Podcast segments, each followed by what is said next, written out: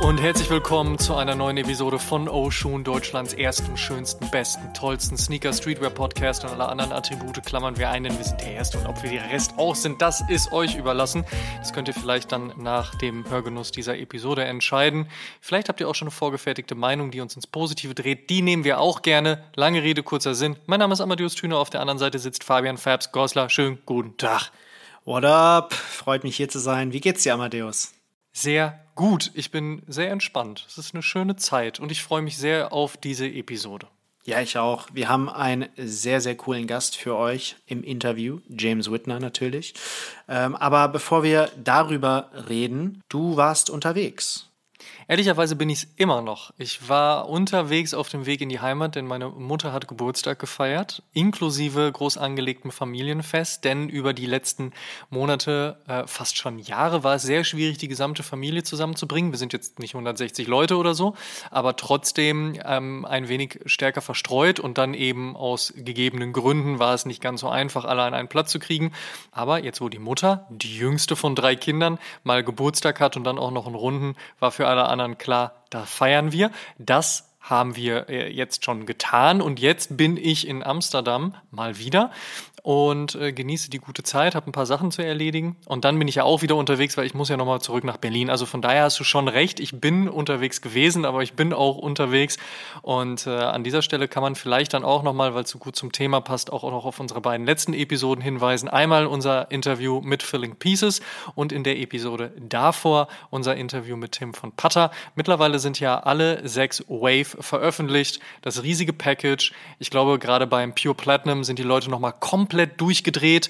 Beim Dark Russet entwickelt sich so langsam aber auch eine Fangemeinde. Das finde ich schön zu sehen. Ja? Also von daher, The Wave ist auserzählt mindestens bis jetzt. Also wer sich noch an das Interview mit Tim von Potter erinnern kann, gut, das ist jetzt nicht so super lange her, ne? aber wer, äh, wer noch sein Lachen im Ohr hat, als es darum ging, dass ich ihn mit dem Gerücht konfrontiert habe, dass ja Menschen darüber sprechen, dass es eventuell auch mal ein Retro-Package von den ersten Air Max One Putter geben könnte. Äh, das hat Bände gesprochen. Aber hey, er hat ja auch gesagt, you never know, ne? Oder in guter alter James Bond-Manier, sag niemals nie. Von daher mal gucken, ob das passiert. Und abseits davon, äh, dann wie gesagt, die Episode darauf, sprich also die vorhergehende, war ja mit Filling Pieces und auch da ist einiges los. Das heißt, Amsterdam ist booming, wie man so schön sagt. Eine sehr, sehr schöne Stadt, auch wenn es gerade nicht 35 Grad Grad warm ist. Ehrlicherweise ist das aber auch ganz okay. Wir nähern uns so langsam dem Herbst. Ich merke jedes Mal, wenn es so um Jahreszeitenwechsel geht, dass ich irgendwie jede Jahreszeit ganz gerne mag, aber eigentlich immer die am meisten, die man gerade nicht so hat.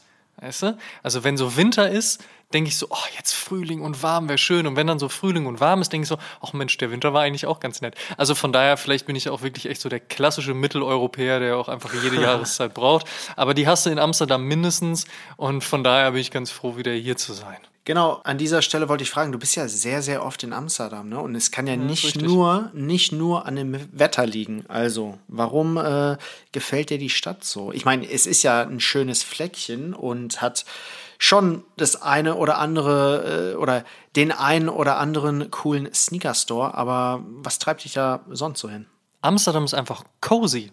Also cozy trifft's auch wirklich gerade auch in der englischen Benutzung des Wortes am besten, weil natürlich ist Amsterdam eine Metropole. Amsterdam ist nicht nur europaweit bekannt, auch weltbekannt. Amsterdam hat eine boomende Szene, egal um was es geht. Kunst, Musik in allen möglichen Ausrichtungen. Ähm, natürlich aber auch so das typisch Niederländische. Gleichzeitig ist so das Niederländische nicht ganz so weit entfernt vom Deutschen. Das heißt also, du hast nicht das Gefühl, du befindest dich jetzt komplett in einem komplett anderen Kulturkreis, was natürlich auch total positiv sein kann, aber ja manchmal eben auch vielleicht auch manchmal ein bisschen schwierig. Also du, du kannst dich sehr schnell wohlfühlen dort, ähm, aber abseits davon trifft Cozy auch einfach darauf zu, weil das, was dort in Amsterdam passiert, also diese, diese Tourismuslautstärke auch, die man natürlich hat, die konzentriert sich sehr auf den Mittelpunkt. Aber drumherum, drumherum wird es ein bisschen entspannter und ruhiger. Also ich meine, wenn ich in meiner Wohnung in Berlin auf dem Balkon stehe, dann kann ich gefühlt zum Fernsehturm spucken und trotzdem wären es zu Fuß noch 30 Minuten. Ja? In Amsterdam laufe ich innerhalb von einer Stunde einmal durch die Stadt durch. So. Und du kriegst alles mit. Du siehst alles, da sind tolle Einflüsse, gute Restaurants, nette Menschen, der Vibe ist toll. Und das liegt nicht nur an den geliebten Sportzigaretten, die man da so hat. da bin ich nämlich komplett raus aus diesem Thema. Und trotzdem steckt mich halt eben diese Entspanntheit komplett an. Und das finde ich ganz persönlich in wenigen anderen Städten auf dieser Welt. Und da Amsterdam natürlich auch netterweise so nah an uns dran ist, also sowohl an der deutschen Grenze als eben auch an Berlin, also das ist ja jetzt nun mal wirklich keine große Entfernung. Deswegen übrigens, wenn US-Amerikaner nach, nach Europa kommen, sind die immer so, äh, ja, wieso Zugfahrt? Amsterdam, Berlin, Berlin, Paris, Paris, Mailand, irgendwie noch nach London, so, das ist ja nichts, ist ja für die um die Ecke das ist dann tatsächlich auch so ein bisschen so. Also von daher ist es immer ein sehr gewollter ähm, Abstecher, wobei Abstecher klingt immer so kurz. Ich bin ja wirklich schon gerne auch länger dann dort, aber es ist wirklich sehr gewollt. Ich liebe diese Stadt wirklich sehr. Ich kann mir ehrlicherweise kaum eine schönere Stadt vorstellen, zumindest zum jetzigen Zeitpunkt nicht. Und deswegen versuche ich so viel Zeit wie möglich hier zu verbringen und genieße das einfach sehr. Nice. Ja, Cozy trifft es ganz gut. Vor allem die, ja. die, die dünnen kleinen Häuser, die finde ich, oder Häuschen muss man fast sagen, die sind auf jeden Fall sehr, sehr cozy. Ja, aber man unterschätzt das manchmal. Die gehen ja häufig noch nach hinten durch. Ne? Das stimmt. Und es ist ja auch so, je mehr Treppenstufen gerade die Häuser an den Grachten haben, desto imposanter sind sie dann von innen bzw. nach hinten durch. Weil das war früher immer das Zeichen, weil tatsächlich auch äh, ganz, ganz, ganz, ganz früher wurde das auch steuerlich so bewertet. Je mehr Stufen ein Haus hat, desto teurer war das Ganze, weil man konnte sich das ja anscheinend leisten, so viele Stufen dahin zu bauen. Das bedeutet also, wenn man ein Haus sieht, was jetzt auch ähm, schon so Richtung vier Stockwerke geht und dann vielleicht sechs Stufen hat statt zwei, 2, kann man wirklich davon ausgehen, dass sich dahinter noch so ungefähr 200 Quadratmeter und vielleicht sogar noch ein Garten befindet. Also auch das sehr, sehr spannend in Amsterdam auf jeden Fall. Aber wie gesagt, ne, man hat die Filling Pieces Episode, man hat die Putter Episode und wir haben natürlich unsere Episode mit unserem Dutch Homeboy Tommy Trigger, dem Sneaker OG gemacht, wo es ein kompletter City-Trip war. Also wer sich noch ein bisschen mehr für Amsterdam interessiert oder interessieren möchte, da gibt es so einige Episoden, die wir da schon im Roster haben. Jetzt aber erstmal die neue Episode Oshun und bevor wir ins Thema und das Interview mit James Whitner von Armor Monnier und Social Status starten, natürlich die Frage, what's on our feed today? Und ich kann mir vorstellen, dass wir es gerade sehr thematisch halten, aber Fab, sag mal, was ist heute an deinem Fuß? Ja, genau. Passend zum Thema habe ich den Social Status Nike Dunk Chocolate Milk an. Es ist ein Mit, aber es ist auch ein Chocolate Milk Dunk. Ja, einfach ein super Schuh, nicht nur weil er cool aussieht und man den gut kombinieren kann. Es ist einfach eine oder es steckt einfach eine tolle Geschichte dahinter. Deswegen für mich heute an dem Tag, an dem wir mit James Whitner reden, war es einfach ein Muss, einen James Whitner Schuh anzuziehen. Ich meine, wir besetzen uns natürlich der Gefahr aus, dass James Whitner sagt, so Leute, könnt ihr mal den Screen auf eure Füße richten? Ich will wissen, was ihr am Fuß tragt. Deswegen geht man schon, geht man schon gut damit, wenn man halt auch eben eine Collab an den Fuß sieht. Aber ey, ist ja auch einfach, ne, aufgrund von Respektsgründen macht man das manchmal. Abseits davon muss ich an der Stelle aber auch sagen, es ist tatsächlich auch einer meiner liebsten Schuhe, die ich heute am Fuß anhabe. Der beste Schuh des Jahres 2021, natürlich der Nike Air Jordan 3 von und mit Armand Manier. Etwas, was eine großartige Legacy losgetreten hat mit dem darauffolgenden Einer, dem Zweier und dem, was da jetzt noch ansteht. Ähm, auch darüber werden wir mit James Whitner in den nächsten Minuten sprechen und deswegen halten wir das Intro doch mal ein bisschen kürzer als sonst, gehen direkt rein in dieses Thema und ins Interview mit Mr. James Whitner. Heute geht es ganz viel um Community. Community ist das Herz und die Seele der Sneaker- und Streetwear-Szene. Wir alle sind ein kleiner Teil dieser Community. Und ja, wir lieben Schuhe und Klamotten und neue Dinge zu kaufen, aber wir lieben es auch, uns darüber mit anderen auszutauschen, gemeinsam Ws zu feiern und Ls hinterher zu trauern. Oshun gäbe es zum Beispiel nicht ohne die Community. Zumindest nicht in der Form, Fakt. in der der Podcast heute Fakt. existiert. Natürlich Big hätten, Fakt. genau, natürlich hätten Simon und Amma ohne Publikum und Instagram einfach über, über Schuhe schnacken können. Aber Was genau, wir am Anfang auch gemacht haben. genau. Aber genau das zeigt, wie wichtig Community auch ist. Und deswegen haben wir in dieser Folge einen sehr wichtigen Gast zum Interview eingeladen. Jemandem, dem Community mindestens genauso wichtig ist wie uns. Die Rede ist von keinem geringeren als James Whitner, Gründer und Eigentümer von The Whitaker Group. Wer den Amamanier Air John 1, 2, 3, 4, 12 feiert oder wer den Social Status Dunk feiert, der sollte wissen, wer gemeint ist. And if you don't know, now you know. James Whitner und sein The Whittaker Group Team leiten vier Retail Stores in Amerika. Die zwei bekanntesten sind Amamanier und Social Status. Dazu kommen auch noch APB und Prosper.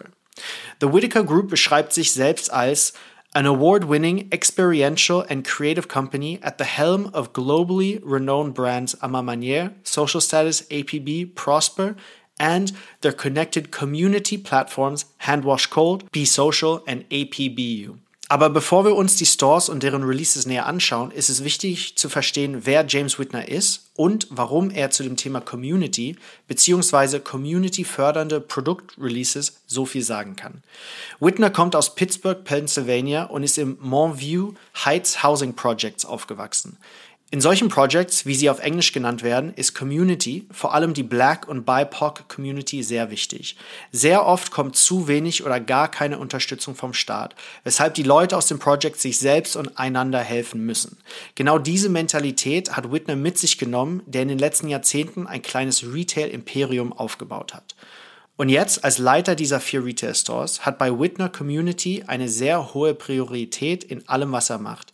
Alle Projekte, alle Collabs, bei allem ist Community der goldene Faden. Der Ama Manier 3 ist inspiriert von seiner Mutter, die ihm und seinen Brüdern den Dreier gekauft hat. Sein allererster Jordan. Der Schuh an sich wurde in Frauengrößen released, sollte eigentlich während Women's History Month droppen und ist eigentlich ein Frauenschuh. Er heißt Raised by Women und feiert die vielen alleinerziehenden Frauen, viele von ihnen wohnhaft in diesen Projects, die ihre Kinder erziehen, nebenbei mehrere Jobs haben und viel, viel mehr. Der Social Status Dunk wiederum wurde inspiriert von Free Lunches, die Kinder in den Projects oft in Community Center bekommen haben. Das waren kostenlose Lunches und die, da gingen sie oft nach der Schule hin, haben Nachhilfe bekommen, Hausaufgaben gemacht und gespielt, bis sie nach Hause konnten, damit sie nicht auf der Straße landeten. Im Rahmen des Releases hat Whitner zusammen mit Nike sein altes Community Center renoviert und neu eröffnen lassen. Man sieht, Community heißt viel mehr, als sich mit anderen verstehen und über Sneaker auszutauschen. Man kann Community und wichtige Themen durch Sneaker Releases verarbeiten verarbeiten und richtig geile Geschichten erzählen. Jetzt kommen wir wieder zurück zu Witners vier Retail-Locations. Alle unterscheiden sich voneinander und erzählen deswegen ganz andere Geschichten über Community durch Produkte. Ama Manière ist eher ein Luxus-Retailer, wo man Designerklamotten und Schuhe bekommt. Deswegen sehen die Jordans auch etwas gehobener aus als die Social Status Dunks zum Beispiel. Social Status ist eher eine Streetwear-Boutique, die deswegen auch jüngere Konsumenten lockt. Da findet man Brands wie Stone Island, Awake New York, Pleasure, Stussy oder Timberland. Dann sind da noch APB, wo man ein etwas günstigeres Sortiment findet. Und Prosper, eine Boutique in New Jersey, die sehr auf New Jersey Style, Trends und Brands ausgerichtet ist. Lange Rede, kurzer Sinn. Für James Whitner und sein Team steht Community an allererster Stelle. Ob bei der Gestaltung der Retail Stores, die Events, die dort gehostet werden oder auch mal Hype Drops und Collabs. Und genau deswegen wollten wir mit James reden, seine Meinung zur Entwicklung der Streetwear Community hören und natürlich über seine Collapse sprechen. Also, James, welcome to Oshun, your first ever German podcast. Um, I don't know if Mark told you, but you're going to be doing this in German, right? yes, yes. I've been practicing. I've been practicing my German, and I'm I'm going to be horrible at it. very, very good. No, it's it's it's lovely to have you on the show. Um, as you know, Germany is super into your sneakers, into your retail stores, but also into community in general, which is why we wanted to talk a little bit about that with you, seeing as you and your team are kind of the you know foremost storytellers and the foremost cultivators of community i would say at least from you know my experiences with you and the team so i would say let's just kick it off and i want to ask you what is community to you right now you know what? I think I think it's the um it's crazy because I just had to write like a, a outline of my brain because I'm working on something for next week.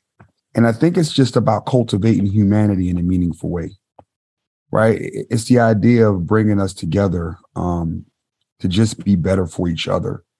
And I think in different parts of the world, and, and there's different issues that that uh, that show themselves differently, right? And I think um, because of that, you, you got to be hypersensitive to uh, to what's happening in the communities that you're, the local communities that you're a part of, while being focused on the things that are most important to you, right? And uh, I think being born as a black person in, in in Earth, but more specifically a black person in America, there's a lot of plights to go along with it, and then you just take an extra step onto that saying being a poor person in America, being born as a poor person in America.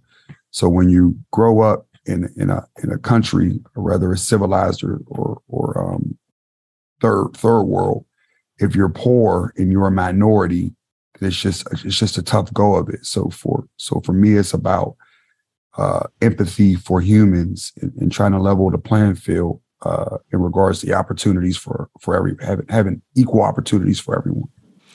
Like you said, community is different from place to place, right? I imagine that the sneaker community in Berlin, Germany, is very different to the sneaker community in Pittsburgh, Pennsylvania. But you can say the same about time, right? The community changes over time. And because you, but also Amma, have been around for a little bit longer than myself, uh, I want to hear from you. How do you feel sneaker and streetwear community has changed over time and maybe some positive changes you've seen over the last few years? Well, the world has gotten smaller and, and now we're getting a heartbeat.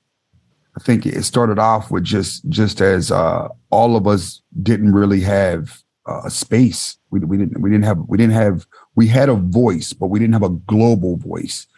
And I think what we've what we've seen over the last 10 years is the evolution of our global voice. And we're starting to now see our global voice unify. The fact that we're talking about a community um, with a black guy from the US on a podcast in Germany speaks to that very point, right? You now have a unified global voice. And I think we all understand that there's a greater responsibility uh, than just copping stuff, right? That's the fun part.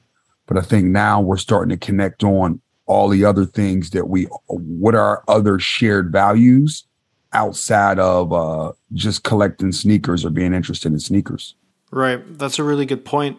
And leads me a little bit to the next topic, which is do you think that through the increased consumerism over the last few years, a sense of community may have lost, been lost in some corners of the culture scene? Because as you said, it's not just about copying things, right? True community is about togetherness and standing for things. But now more than ever, there's more and more releases every week. And so it can be a bit hard to see through the noise, if you know what I mean.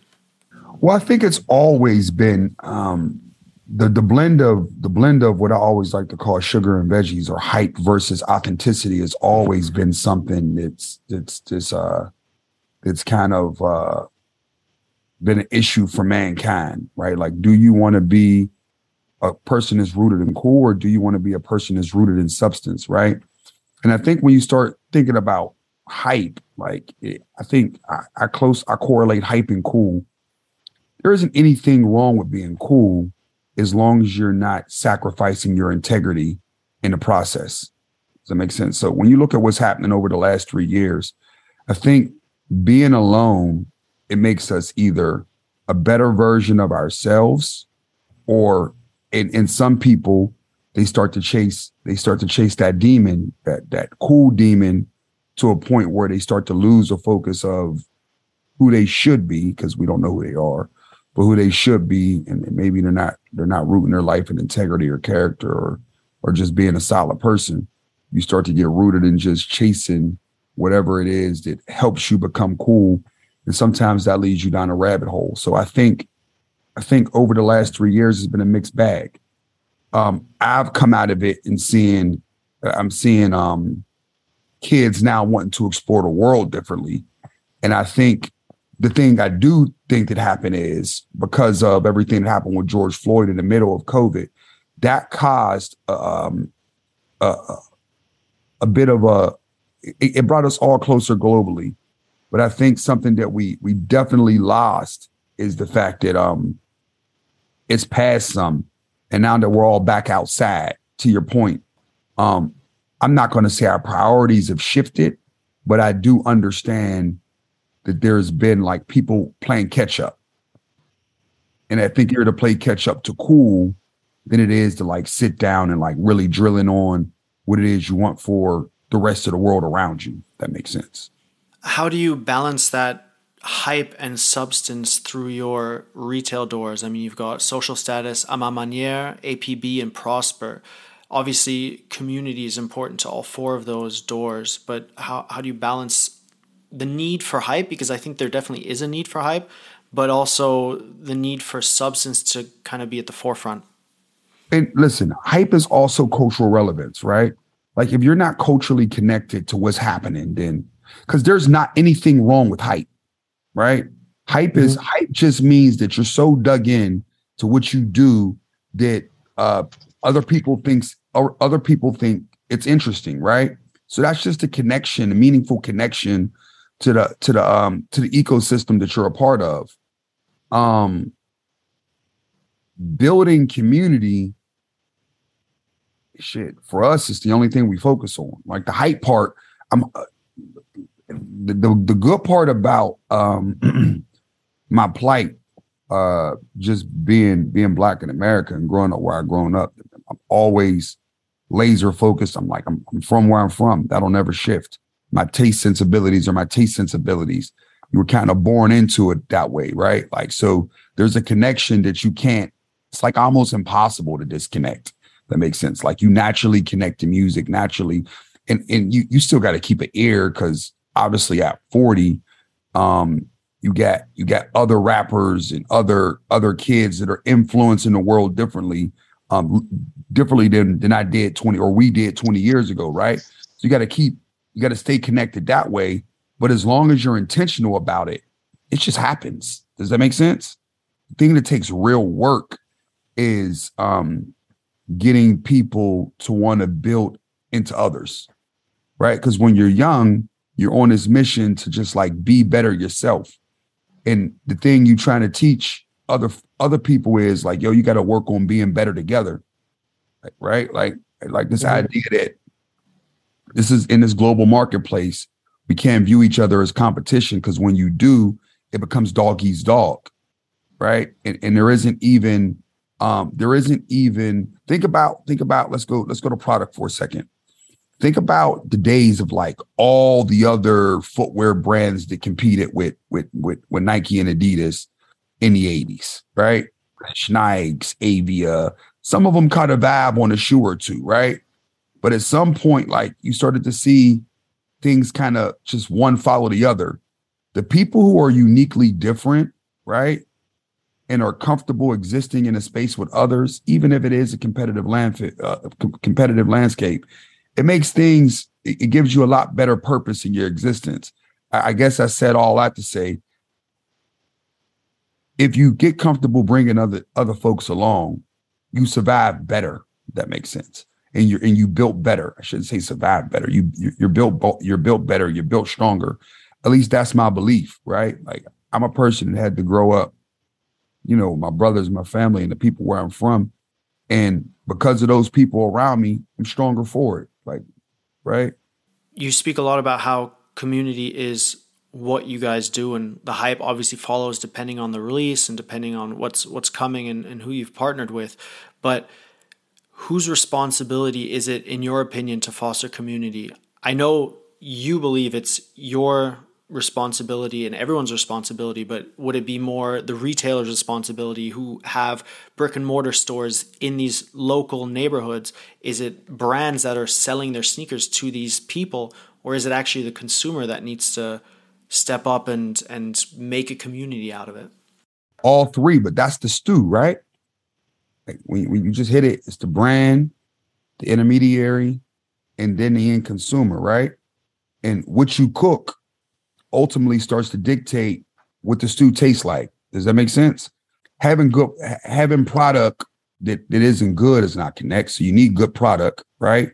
So the brand has to have a responsibility to build good product, right? And, and as a partner, um, how how we got to provide insights and ideas uh, and partner with the brand for good product, right? And the stories right. and, in the stories and the cultural connection is what brings it to life. But the unique why at the end is what connects it all together, right? Like you got to mm-hmm. have a reason for getting out to bed at the morning, getting getting out of the bed in the morning, right? The why is the why is the red thread that connects everything. Like if you don't have a why, an overarching why um, for why you move, then you can be successful in life or you can you can get somewhere in life. But I think the people who've done um have who have meaningfully changed the world have had a super sharp why and they wrote it, right? Like, did Elon Musk think he was going to be the richest person in the world? But not in the beginning. When he wrote the stock option deal four or five years ago, he seen it then, but he been on his journey long before then, right? Your why has to when Phil Knight's why was so strong, right? And then the rest of it catches up.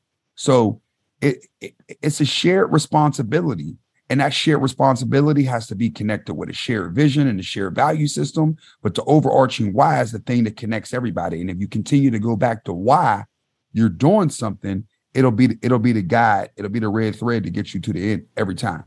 So what's your big why? Oh shit, humanity, purpose.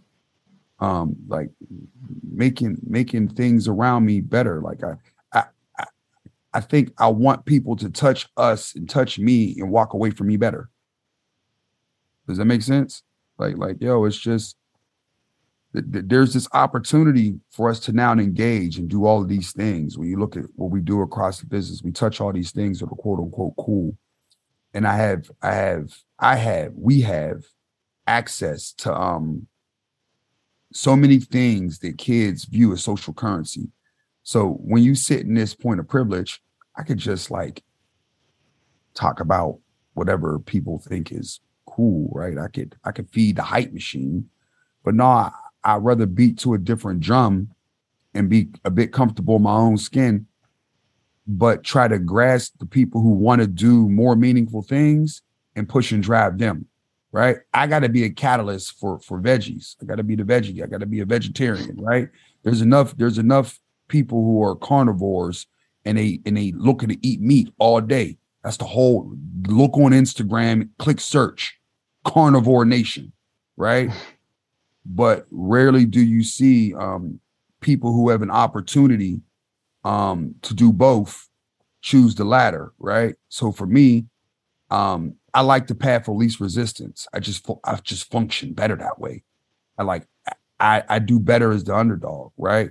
So I think for me, um, my life is more meaningful and has more purpose and more value if I'm able to touch people and touch communities and simply add value and make them better. Adding value and setting up stories and setting up ideas and all of that takes time. But is it something for you which is, is more easy in a way? Like, is this everything which is, is living inside you so you can structure it in a i would say better or faster way? Or do you specifically need time to rest to sit down to think of stories to build up storytellings or whatever to finalize what you're thinking of? You know what i mean? Like is james Whitner sitting for hours on a chair, kind of meditating about like how do these Jordan 3, G's Jordan 2 or these Jordan 1 has to look like? What what's is what's the bigger picture? Or is this something which goes bam, bam, bam? Because you know we are living in fast times. Yeah, well, design, like design, design is just design. Like I don't think any about that. I do because you gotta like, like, like, yo, let, let's let's be clear here when you specifically talking about Jordans, you're talking about 14 of the best shoes that was ever invented in mankind. So let's start there, right? The thing that's more important is the story. And you're I'm never thinking about that. It's it's lived experience. If anything, I'm decompressing to try to keep my mind um where it needs to go because we live in we live on earth, bro, and it's it's, it's, it's not in a good place right now. Like we we got we got uh we got dictators in some places that want to kill um freedom. You got um uh leaders that believe that divisiveness is the way to the future, and we haven't seen that um since we've seen the worst parts of our of our of our history on earth, right? So we're we're getting to a new place on earth where we're getting to a place on earth where uh hate is is is being fueled and leveraged to to bring us all apart. So again, um, my pain is my privilege. I walk around every day as a black man, so I get to experience life the way um I've seen it as a kid. In my mind, I'm still, my mind, I'm still in the projects. My mind, I'm still living that experience. In my mind, I don't, I, my, my separation, I'm not, I'm not very far removed from where I'm from. Um, we still, uh, people still dying, right? Like my friends are still dying. Um, that's it's a real thing that I deal with every day. So my emotions, I don't allow for my emotions to ever catch up to my current existence. And I think we all, if you go see a psychiatrist, I think you'll find a bit of us are all living in our childhood some, and we'll always be fighting those, fighting those demons and um that we did coming up. So I do have to meditate to to keep my levels from not fucking exploding. Um, because my issue is I care too much. I, I care at I care at the behest of our own organization at some points, right? Like I over index on caring. And if anything, that might probably be my downfall. Yeah. Would you say then, just taking that last thought, that the different retail locations and the different doors that you have, I mean, they're obviously categorized in a different way. A Ma Maniére is the more high end luxury. Then you've got social status, which is more of like a streetwear boutique, younger maybe a little bit. And would you say that they almost serve, because this is how I'm reading what you've just said, and maybe I'm totally wrong, but do they serve as a bit of an outlet for you for these stories and that you can then categorize these stories. So this story is more of an A Ma story. Let's do something here. This is more of a social status story. Is am I reading that correctly? Yes, it's places for kids to come.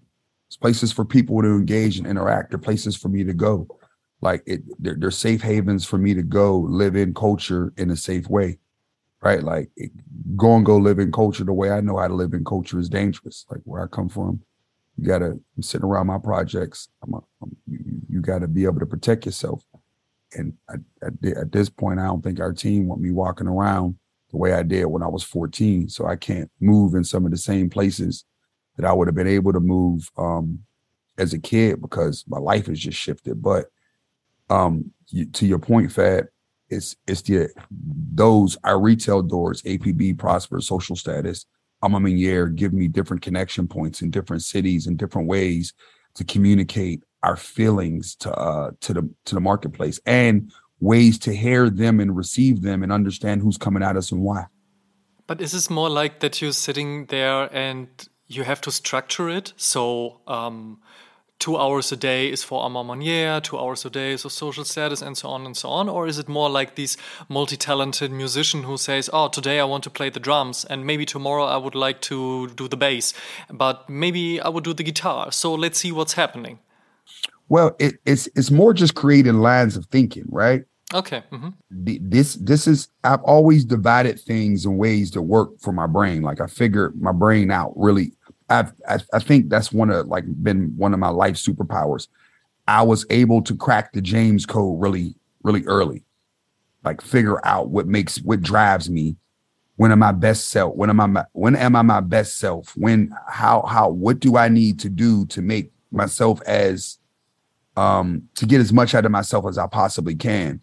And creating lines of thinking against all the brands has helped me because now I have this team around us, right? Our team is incredible. And we all have these lines of thinking. And if we stay within the boundaries of thinking for each for each banner, it becomes very clear of, of what we should do, when and why. And and we do the same thing around um the work that we do uh in, in the people we serve and the places we serve. Like we we start to think about what's important in these places, what what's important to the people in these places, and how do we want to communicate with them and, and what's the messages what's the what's the what do we want to anchor the messages in when you got four things that define the way you're approaching it it just makes it easier does that make sense at least for us so let me stuck with stuck with this um, sentence you said, breaking the James Code. How do you exactly did this? Is this just the experience of life, living years and years, or was it at the point where you said, "Man, maybe I have to do this and this, and maybe I have to train or build a routine or whatsoever. So there are so many ways you probably could do that. How was it at yours, specifically for, for the James Code? as you said. Nah, bro, it comes. It, it comes for me. I remember walking to school in third grade, and it just started hitting me. Really crazy. Yeah, like I mean, but you start to realize and recognize your circumstances, right? Like I started to recognize my circumstances at a very young age, and um, I was aware. I mean, when you walking out of the projects, and we had to walk from, we lived in buildings, and there were six. It was between 18 and 24 units and 32 units in some buildings. We lived in these big buildings stacked. You walk out of your projects and then you start, to, the neighborhoods got nicer as you walk to school. Probably about 25 minute walk. You, when you walk it every day, if you like thinking something, like, yo, it just starts to open your aperture to like, yo, something right. Like, they don't look like they living like us. The kids that's walking in them houses don't look like they experiencing what we experiencing. So it was first catching up with our my feelings and my why. Like, why is this happening? Or what makes us unique? And why is our circumstances like this? And you don't know how, right? At the time, but you start, that's when the conversation starts to starts with yourself. What started with myself. And it it I got very comfortable in the idea that I needed to solve me to solve it. And the accountability part start cl- clicking in as I got older, right? Because you start realizing the circumstances to some of your harebrained ideas. Because some of those ideas, you know, wasn't exactly legal. Does that make sense? But they were approaches to try to rectify my current circumstances, right? So it, it, it's a balance of things that you need to do. And um, that's why I, am never one to judge um, how people try to crack their personal code because you don't necessarily know someone's circumstances that drives them to do what it is that they do. Um, that some people may demonize or may look at them. However, I tend to have to try to have empathy for everybody, including like the worst people that's ever um, entered society. I try to at least empathize with what got them to a place that could drive them to be so bad because I always say um the people that are worse usually went through some horrible experiences, but you don't get no credit for that. You know what I'm saying? What what's it like for you? Because the last time we spoke, we were talking about the social status dunks, right? And the so- storytelling around that, what it means, what you and the team were doing as part of the release. But how is it for you? Are you able to kind of take a breath after these projects are done and look back and appreciate the the change it's made in those communities or are you straight on to the next project i ain't got uh honestly the breath is how it's received and the impact it has uh i quickly measure the circumstances um things don't change for long right? You, you get incremental change and you got to grab that incremental change. Well, I'll say it differently. You get, you get, you are, you know, 15 minutes of fame. In life, I give this advice all the time. We all get 15 minutes. Once you grab it, you got to make it a lifetime. Right. And if you're really good, you make it a legacy. And if you're great, you're able to continue that legacy into the lineage of your family's lifetime. Right opportunities work the same way, right? Because for me, I don't pause much or try to pause much because we're down by three or four hundred years as black people, right? Fuck, I got the right. pause for. Does that make sense? It's so messed up on humanity just in this microcosm for 40 million people in America and then other continents around the company, uh, uh, country. And you start thinking like in Europe, what's happening with immigration and how how uh, Africans are viewed coming into European countries. Like, yo, they're looked at like fucking less than human, if that makes sense. As as human, as for humanity, we got so far to go. I can breathe when I die. When I die, but you know what I mean. I know what you mean. so then, how how were these projects, specifically the projects from the last two years? How were they received by the communities around your retail doors? I think I think we're having impact, um, cultural impact. The impact that we need is social. Okay. And that's that's the sugar and veggies, right? Um, you have to be so important to people that they never want to let you go. Once you're so important to them, they'll make you a part of their lives. Then you can start to change their core value system.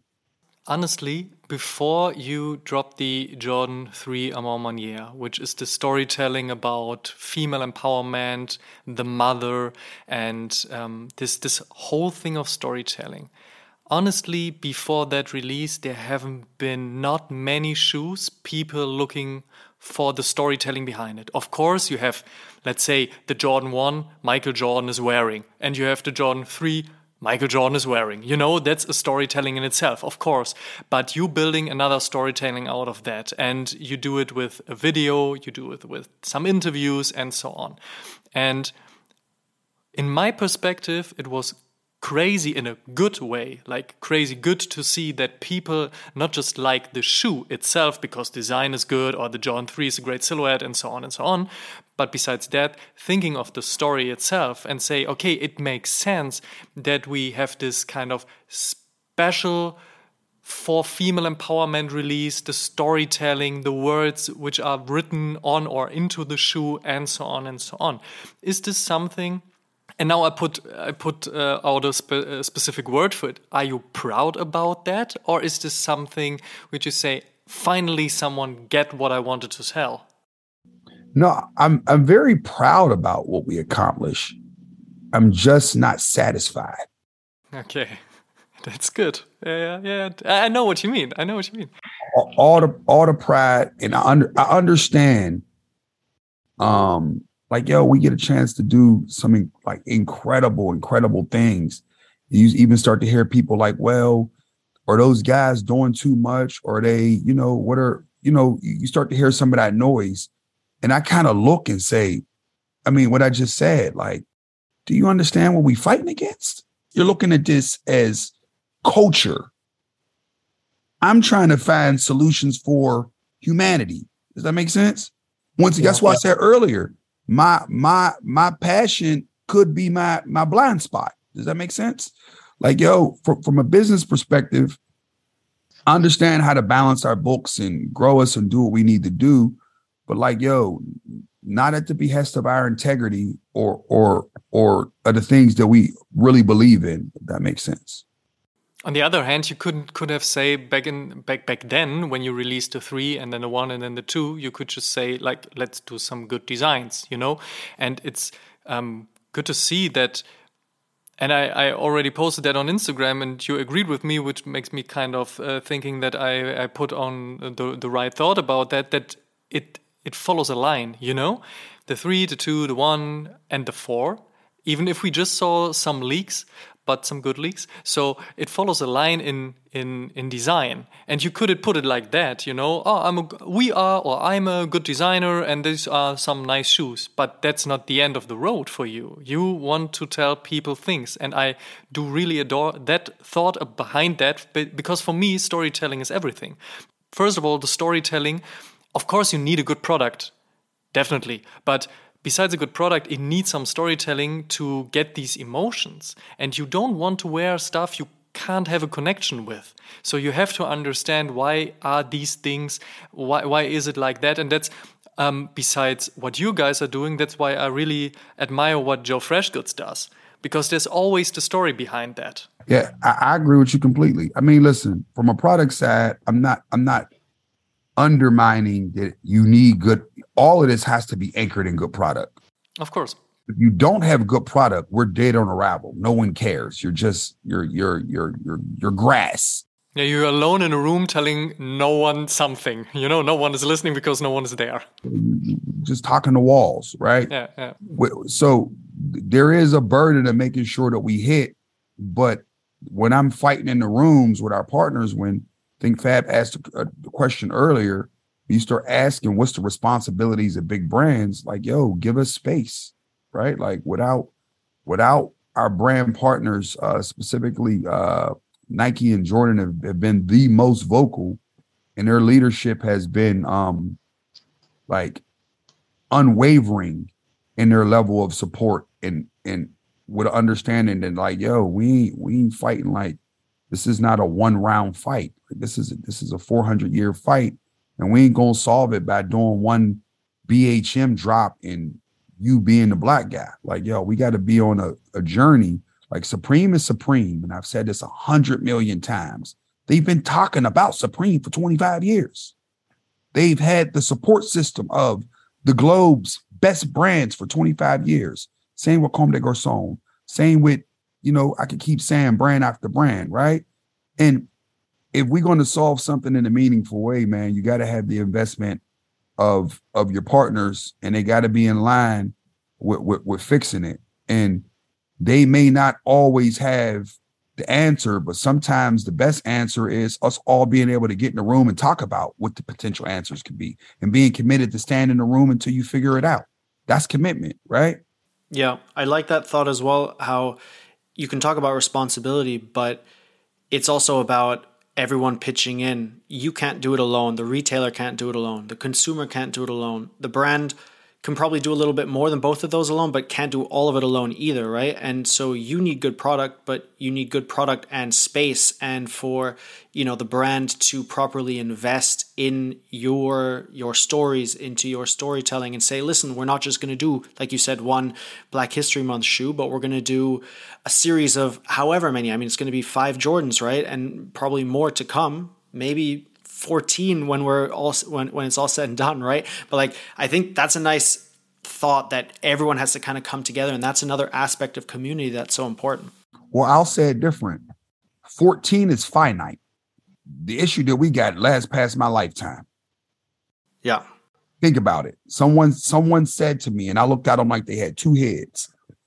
Are you comfortable with the idea of the work you're doing maybe past your lifetime what the fuck you mean past my lifetime? Like I'm fixing this while I'm living. That makes sense. It's unrealistic for me to think that way. What we're mm-hmm. building has to be built to surpass my years on this earth. If not, then like, yo, think about, think about, did, did anybody think we was getting Donald Trump as an American president? Come on. Uh, they talk about this dude DeSantis in Florida. He's empowered by a dude named Trump who just Fox News exists as a media company a real media company that we allow to survive. We we we we we we destroyed Roe versus Wade and forever ago. And right now today, we're dictating men are dictating what we want to happen to women's bodies, regardless on what side you are. We shouldn't get a say on what women like, yo, so y'all get a chance to enslave me if you feel like it. Is that an idea that we're gonna have in 200 years? Right? That's when like I start saying like, yo, the problems, the why dictates the what. Does that make sense?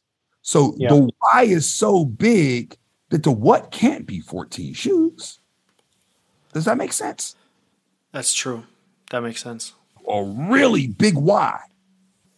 But will there be 14 shoes? um you know, I have to ask. we want to know from a product question because people do care. We, we don't want to give them all veggies. From a product point of view, it's endless. The brands, uh, Nike and Jordan, are open to discussing anything at this point. It wasn't always that way. They are truly, truly, y'all don't see it like you see Ben and Jerry's, right? Mm-hmm. But like, yo, John Donahoe's a different dude. Like y'all look at the quirky tech dude, right? That dude is wired in a way that the world won't see, right?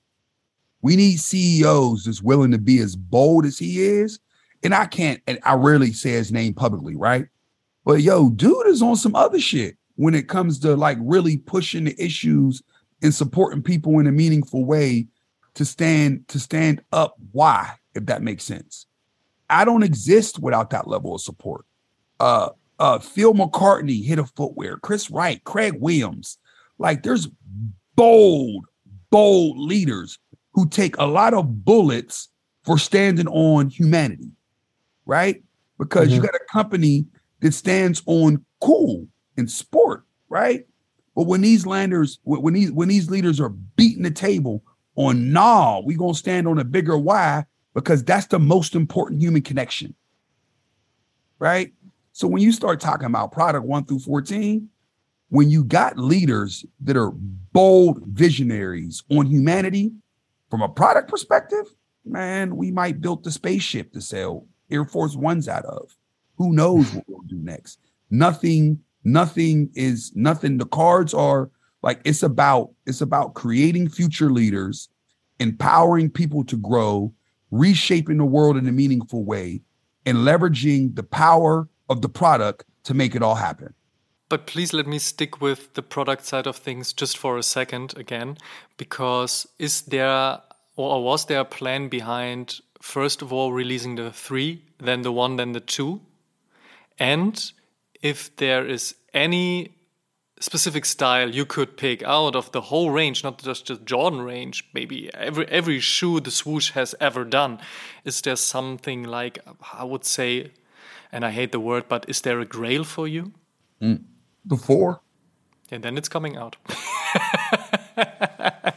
the four is the four is an incredible shoe. The three is an incredible shoe. Those are shoes that uh that mean that mean the world to me, and I could I could just wear them, wear them, wear them.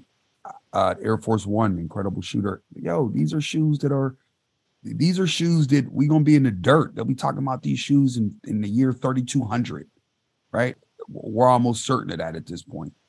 Like, yo, so it, again, like all, all from a like product grail perspective, those are the ones. And and and I'm never a person that's like, I'm I'm not a dude to say like, oh, this is my yo, I, dream too big, respectfully, for sneaker culture.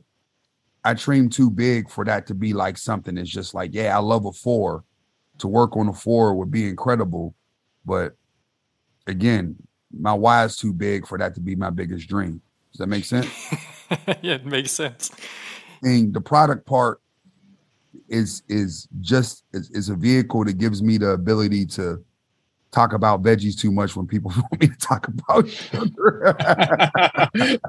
uh, totally fair. But I have to ask because you, you already did the Air Force One in, in the low cut and in the in the uh, mid cut range. You did the one, the two, the three, and the four. Now there are leaks around a twelve. Then you're doing the airship with social status, the dunk mid uh, with social status. So there's a lot of going on. There's really is there nothing like oh man, I would like to have like this Nike Air Max 1, the Nike Air Max 97, or something completely obscure from the 70s or something like that. No, let me, let me help you. But I'm sorry to interrupt you, but I'm really happy if you would say no, there's nothing else because I already I already fulfilled this kind of product dreams. Then I would be really happy for you. So don't get me wrong.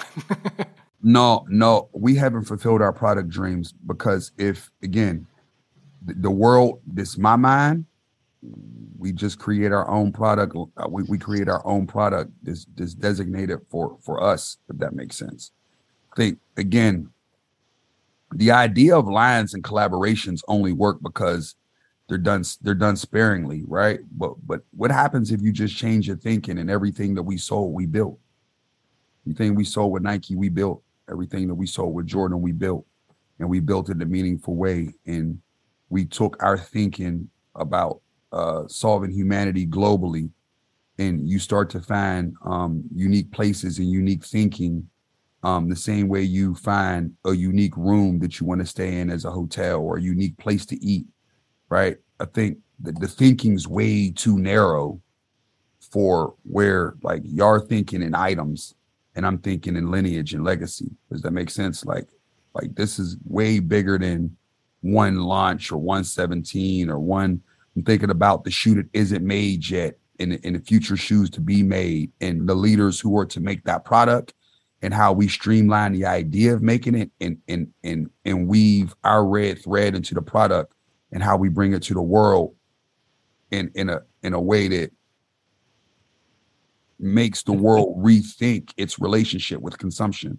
And not in a negative way but we start to choose the consumer can start to choose how they spend their dollars does that make sense?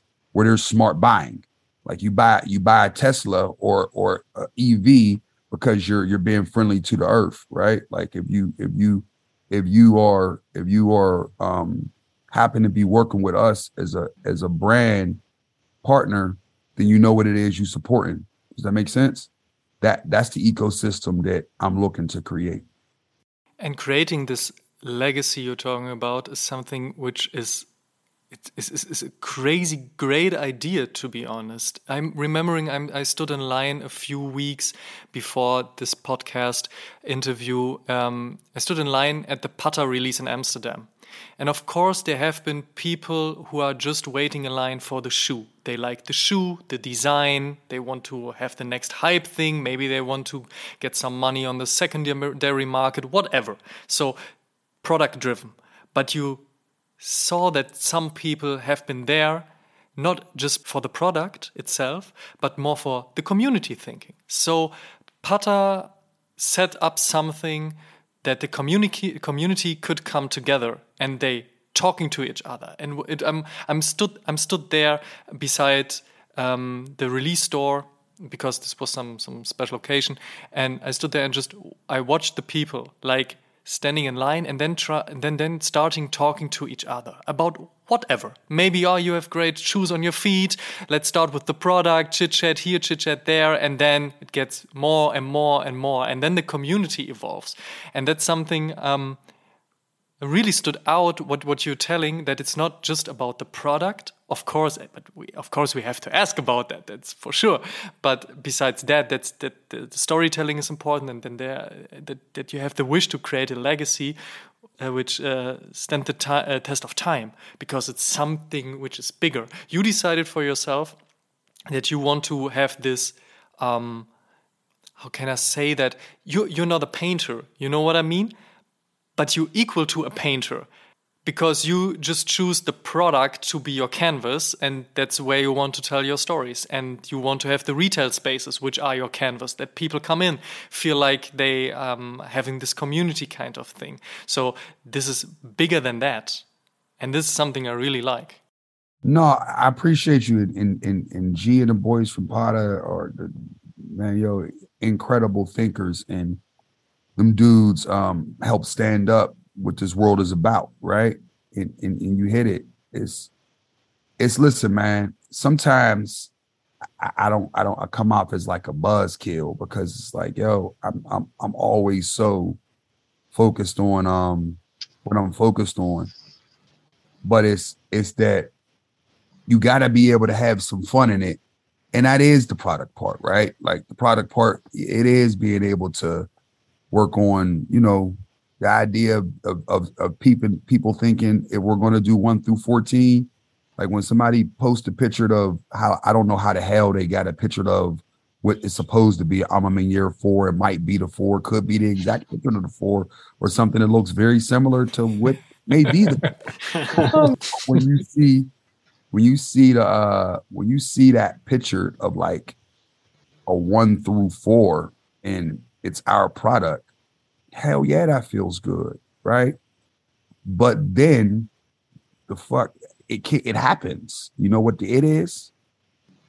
I immediately go from feeling really good to feeling really bad. Okay. Does that make sense? The bad is like, yo, you can't win at this like this alone.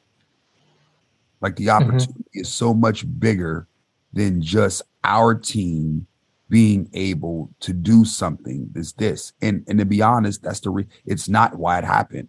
Like yo for for it, it, uh, until until until there was a belief that uh what we cared about could could help reshape um the global conversation that's when the opportunity showed up right? So now um, it, it, keeps me keeps me focused on that. I worked 15 years and nobody knew I was here. Right? I give you. Let me back up. I worked seven years, eight years, just with our brick and mortar teams in the back office of nobody. Then Kev and, and come on, and we built the back office together, and and now we got shit 300 some people we manage. Yo, 15 years before people. I'm mean, year will be 10 and 20 in 2024. APB will be 10. Um, uh, social status will be 15. right? Uh Flavor Factory would have been 20. That makes sense in 2024. So you you start to think about we've been doing this for this long and doing cool. Like, yo, I've been cool since I came out of my mom's womb. like, I'm, I'm, I'm, I'm, I'm the coolest motherfucker I know. Does that make sense? Like, I have an unlimited amount of personal confidence, and I have a vision of myself that's so high, and my expectations of who I am, who I'm supposed to be, and the work I'm supposed to do is so high that I honestly don't give a fuck about being cool because to me, I'm the center of my cool. Does that make sense? Yeah. Unwavering. You can't, I don't care how cool everybody think the next guy is. In my mind, I'm good. I'm not threatened by that. Does that make sense? I'm anchored in who I am. I'm anchored in where I'm from. It doesn't waver. That's a great statement. Real quick on that. So you talked about previously as well Nike really buying into your mission of storytelling and enacting change through product and purpose, right? And substance, which is the more important thing. Is this also you and your team, of course, laying the blueprint for others? Because you said you alone with this kind of access can't achieve the why, but you showing other retailers, other creatives that you can reach this level at some point, and then Nike or other brands allowing more of these people to have the status that you and your team share with Nike. That is the plan, or a part of the plan. Fab, you've always been great at this interview thing because you you catch it. Thank you. That is the absolute. If I exist once, everybody should now be able to do what? What do you mean? If you exist once? I exist at one time. Yeah. I'm going to live one life, me, James, with my story. It's the story of X amount of millions of kids haven't been able to make this of themselves, right? Teams. Our team exists as a unified team. Mark was on this call 10 minutes before me to cover my ass, and he probably had to cancel two calls to do so, right? The mm-hmm. connection that we have as a team and what we are as people 100% is we're built in a blueprint to give to the world and to create opportunities for other kids to exist. Right? Like that's why I said we I'm not doing no competing. I'm trying to find and help put on the next version of me. I'm not I'm not getting in nobody's way. If anything, I'm knocking the door off the hinges. And and and our team got uh axes and sledgehammers trying to knock the walls down for you. Does that make sense? Our goal is to try to knock as many holes in the room to get as many people access to it as possible. Because again, if we doing this legacy work, we can't do it alone. It's 200 right. of us. How many billions of people on this planet? We need scale. Yeah. And you need scale when people that's rooted in the right thinking, the people who's grounded in their substance, people who's not willing to chase uh chase likes at a point that they're they're not willing to build themselves up as a person, right? We need we need consumerism to balance itself and authenticity to enter the room at a higher level. So then we're making better choices as humans and life gets a little better, right? There might be some uh, some capitalist somewhere to say that's I'm gonna cause a recession with that thinking. But if we slow down growth a couple clicks to increase integrity and in character and family values and morals in the right direction in 25 clicks, it was worth the two clicks down. Bringing it back to product real quick, we've already spoken a lot about the A Ma Maniére Jordans, the social status uh, dunks, obviously the pennies that just released, the airships how do you match the storytelling to the silhouette for the three obviously that was the shoe your mom bought you and your brothers right it was your first jordan and so there it makes sense that the um, raised by women storyline is matched to that silhouette but what about the others we don't we think we think of a story and then we ghost stories and we pull product into stories. And some of it is just that. I mean, that's that's some of it's brand strategy, right? Mm-hmm. It's important. What's important to our partners, and what's important to the kid. It's that it's that student we talked about making, right?